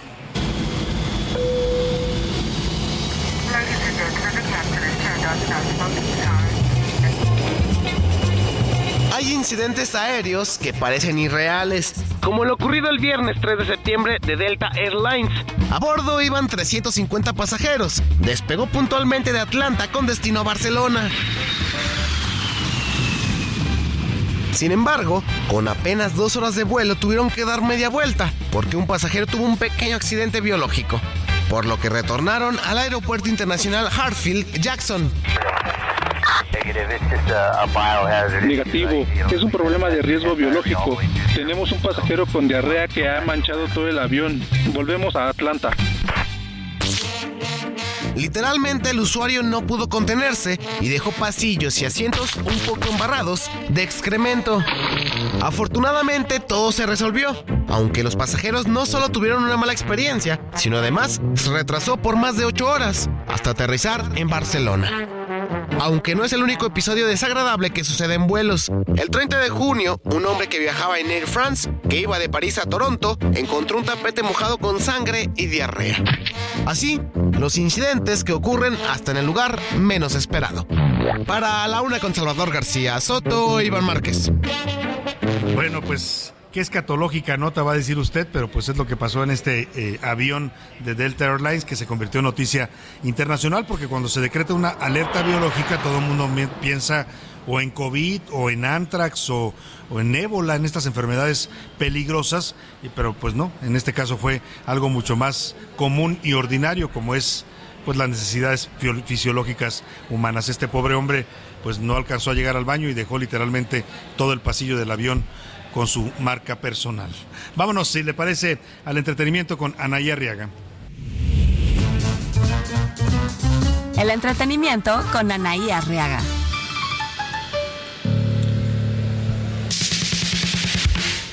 Anaí Arriaga, buen viernes, ¿cómo estás? Muchas gracias, Salvador. Nos vamos con lo bueno, lo malo y lo feo del espectáculo. Lo bueno es que el amor incondicional todo lo puede. Alejandra Guzmán confirma que está buscando la reconciliación con su hija Frida y ojalá y de corazón les deseamos que pueda existir esta unión y que se quiten todo el ruido y la interferencia que puede existir entre estas dos chicas. Oigan, y lo malo, pues es que el dinero siempre se para, divide y genera problemas. Estamos en septiembre, el mes del testamento. Tomen esta recomendación. Leonardo García se asegura que va a impugnar el testamento de Andrés García. Leonardo dice que Andrés López Portillo, que su padre, Andrés García, no se llevaban bien, así que no cree que le pudiera haber dejado algunos bienes. Oigan, y lo malo, dicen por ahí que cuando la calumnia no mancha, tizna, y es que escuchen, el actor español que interpreta a Miguel Bosé en la serie fue detenido en Venecia. Y es que tremendo escándalo se desató en pleno Festival de Cine de Venecia. Reportaron algunos medios europeos que el actor español Gabriel Guevara, protagonista de La culpa mía en Amazon, también hizo lo de Miguel Bosé, fue arrestado en el evento. Sí, el actor fue detenido por las autoridades italianas un día antes de recibir el premio a el mejor actor joven y está acusado de y tiene una demanda en su contra en Francia por presunto abuso sexual. Recuerden, siempre el espectáculo nos va a dar algunas reglas de buen comportamiento. Señores, que tengan una excelente tarde.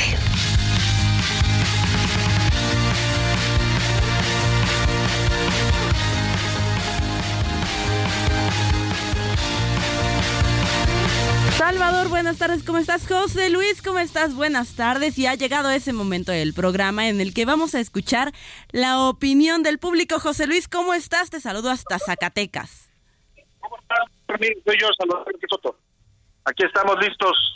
Se cortó un poco la transmisión, le, ofrezco una disculpa, pero ya estamos listos para seguir con usted en esta transmisión en vivo y en directo desde la ciudad de Zacatecas. Le platicábamos que tenemos, tenemos este, eh, en estos momentos, eh, estamos aquí en Zacatecas porque acaba de terminar el segundo informe de gobierno del gobernador eh, David Monreal. Y bueno, pues vamos a estar informándole en estos momentos lo que ha, acontecido. Mire, eh, fue aquí en el centro de convenciones de, la ciudad de Zacatecas. El gobernador ha dado un panorama general de la situación del Estado. Eh, se está cumpliendo dos años de que llegó al cargo. Hubo personajes políticos que asistieron a acompañarlo. En este informe estuvo Ariadna Montiel, la secretaria del Bienestar, Ricardo Gallardo, el gobernador de San Luis Potosí, que es vecino de Zacatecas.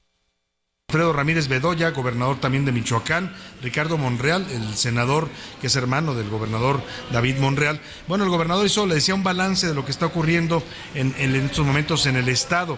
Destacó, por ejemplo, el tema de la seguridad, que es quizás el reto más fuerte que está enfrentando en estos momentos el gobierno de Zacatecas. Cuando llegó a la gubernatura David Monreal, Zacatecas estaba entre los índices más graves de inseguridad, de violencia, de narcotráfico. Ya le contaba yo, hay una disputa abierta de territorio por parte del cártel Jalisco Nueva Generación y del cártel de Sinaloa y esto ha llevado a varias regiones de Zacatecas a niveles de violencia muy, muy graves. Eh, el gobernador dijo que han reforzado tareas de seguridad y que también hay mejores condiciones de trabajo para las policías municipales a través de infraestructura, que ha habido pues compra de equipamiento, uniformes, tecnología para la seguridad y un programa municipal de seguridad pública. Esto es parte de lo que dice el gobernador David Monreal de la inversión en seguridad en su informe.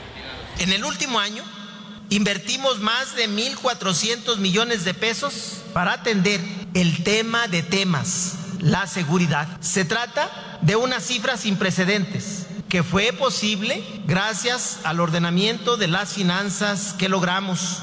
Iniciamos un proceso de dignificación de las corporaciones policíacas, estatales y municipales, destinando cerca de 260 millones de pesos para mejorar su equipamiento.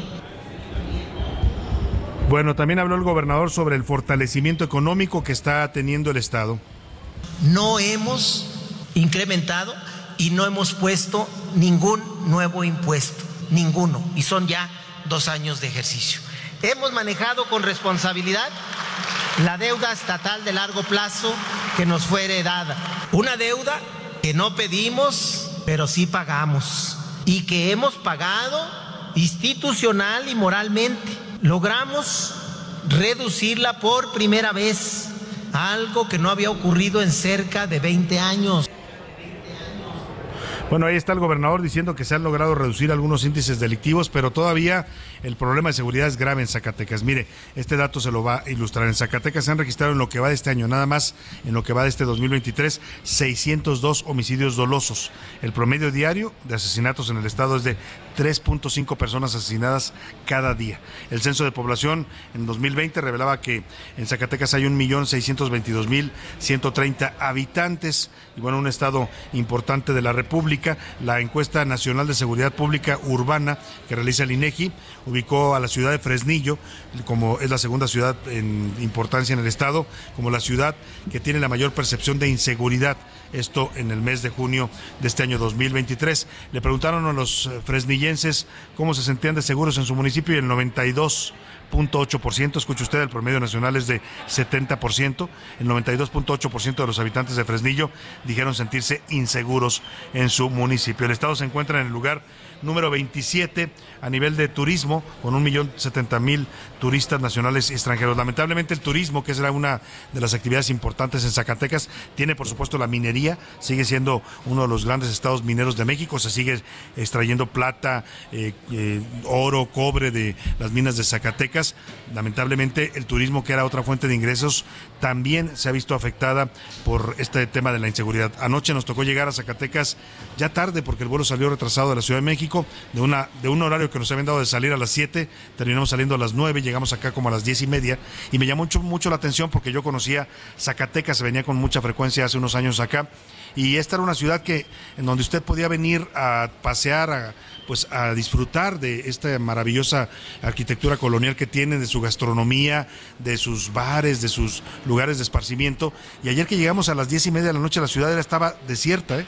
Desierta literalmente, no, no, había gente en la calle, eso habla pues del reflejo de la inseguridad que están viviendo los zacatecanos. Ahí está, vamos a estar siguiendo de cerca este informe que dio el gobernador David Monreal, su segundo informe de gobierno aquí en el centro de convenciones. Por lo pronto, vamos a información de último momento para ver qué nos tiene José Luis Sánchez.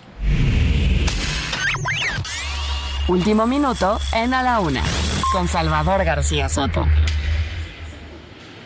José Luis, ¿qué está pasando? Salvador, ¿te acuerdas de Jan Sucacuri? Jan Sucacuri, ¿cómo no? El, el, de, pederasta que fue confeso. El de el escándalo de pederastia en el que se vio involucrado también el gobernador Mario Marín. Exactamente. Que encarcelaron por, por, instrucciones de Sucacuri a la periodista Lidia Cacho. Exactamente. Bueno, pues hace dos semanas, Salvador, eh, este personaje, eh, pederasta, confeso, Jan Sugarcuri, eh, recibió un, una diligencia de un juez, el cual le posibilitó terminar con un traslado. Él tenía un traslado hacia un, máximo, un penal de máxima seguridad en Chiapas. Sin embargo, bueno, pues un juez le revocó esta indicación y a partir de hoy, cerca de las tres y media, cuatro de la tarde, llegará a Quintana Roo, Salvador, para un penal de baja seguridad. Va a estar preso en, en allá en Quintana Roo. Jan Sugarcuri va a llegar a Cancún justamente cerca de las 3 de la tarde para continuar con precisamente esta sentencia que ya fue eh, dictada en su contra por el tema de pederastia, eh, en este caso que ya mencionaba. Pues era una red de pederastia bastante grave que denunció en su momento Lidia Cacho en el libro Los demonios del Edén en la que incluso se veían involucrados algunos personajes políticos, ¿eh? Les gustaba abusar de niños y este personaje, Zucar Curi, era pues el que facilitaba a los niños para que otras personas llegaran a su casa a abusar de ellos. El vaya, señor, vaya caso. El señor, Salva, el señor Salvador se encontraba en Tapachula, está en Ciudad de México y en cualquier momento ya va a ser trasladado a Cancún. Y bueno, pues ya en un notable deterioro de salud, con eh, bolsas de diálisis, no Pues puede mira. caminar, en fin. Todo se paga en esta vida, José sí, Luis, ¿no? Y él es. no solo está pagando con cárcel, sino también pues con la salud deteriorada. No me da gusto, ¿eh? No es para celebrar a nadie, pero cuando abusan de niños me parece que se comete uno de los peores crímenes, uno de los actos más deleznables que puede cometer un ser humano en contra de otro. Son 100 años, Salvador, a los que está sentenciado 100, 100 años de cárcel por Ojalá pornografía infantil y corrupción de Ojalá menores. nunca salga de la cárcel. Ojalá que sí. Oiga, rápidamente vamos a Guadalajara porque el huracán Jovita o Jova, eh, categoría 2, sigue causando estragos en el Pacífico mexicano. En Jalisco, las fuertes lluvias que trajo al estado este huracán Jova, eh, que ocasionó ya inundaciones en Guadalajara Guadalajara y en su zona metropolitana, tan graves que se reportan dos personas muertas ahí en Guadalajara. Mayeli Mariscal, te saludo de nuevo, buenas tardes.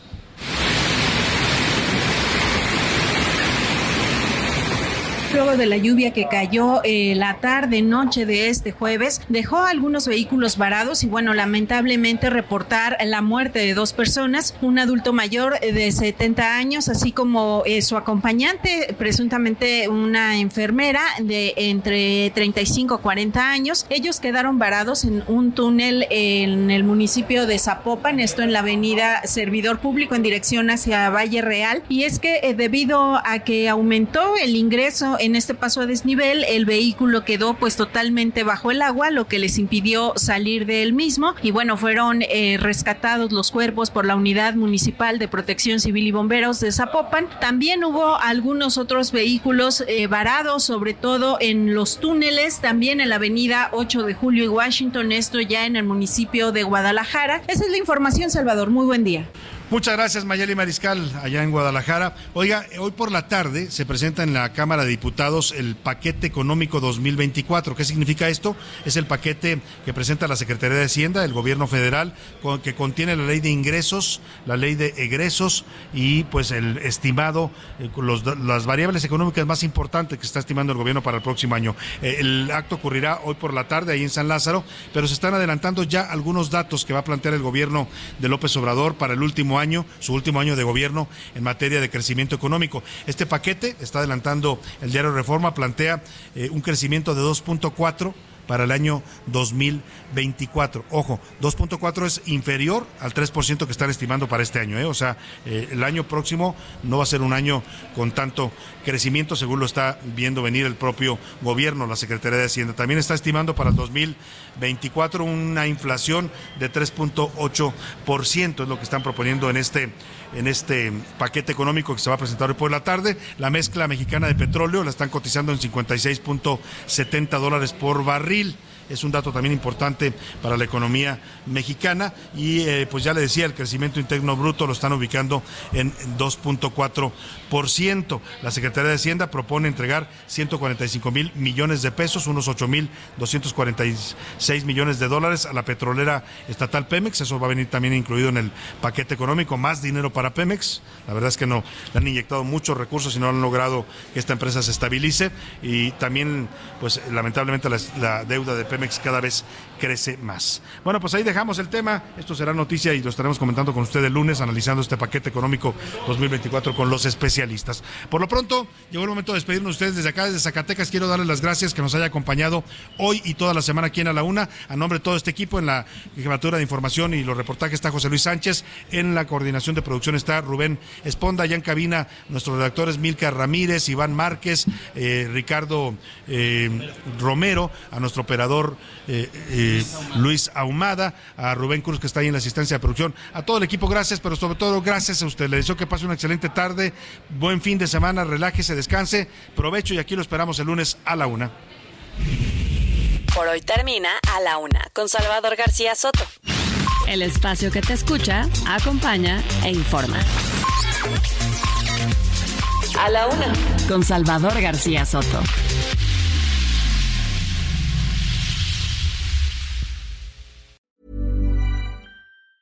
Even on a budget, quality is non-negotiable. That's why Quince is the place to score high-end essentials at 50 to 80% less than similar brands. Get your hands on buttery soft cashmere sweaters from just 60 bucks, Italian leather jackets, and so much more. And the best part about Quince, they exclusively partner with factories committed to safe, ethical, and responsible manufacturing. Elevate your style without the elevated price tag with Quince. Go to quince.com slash upgrade for free shipping and 365-day returns.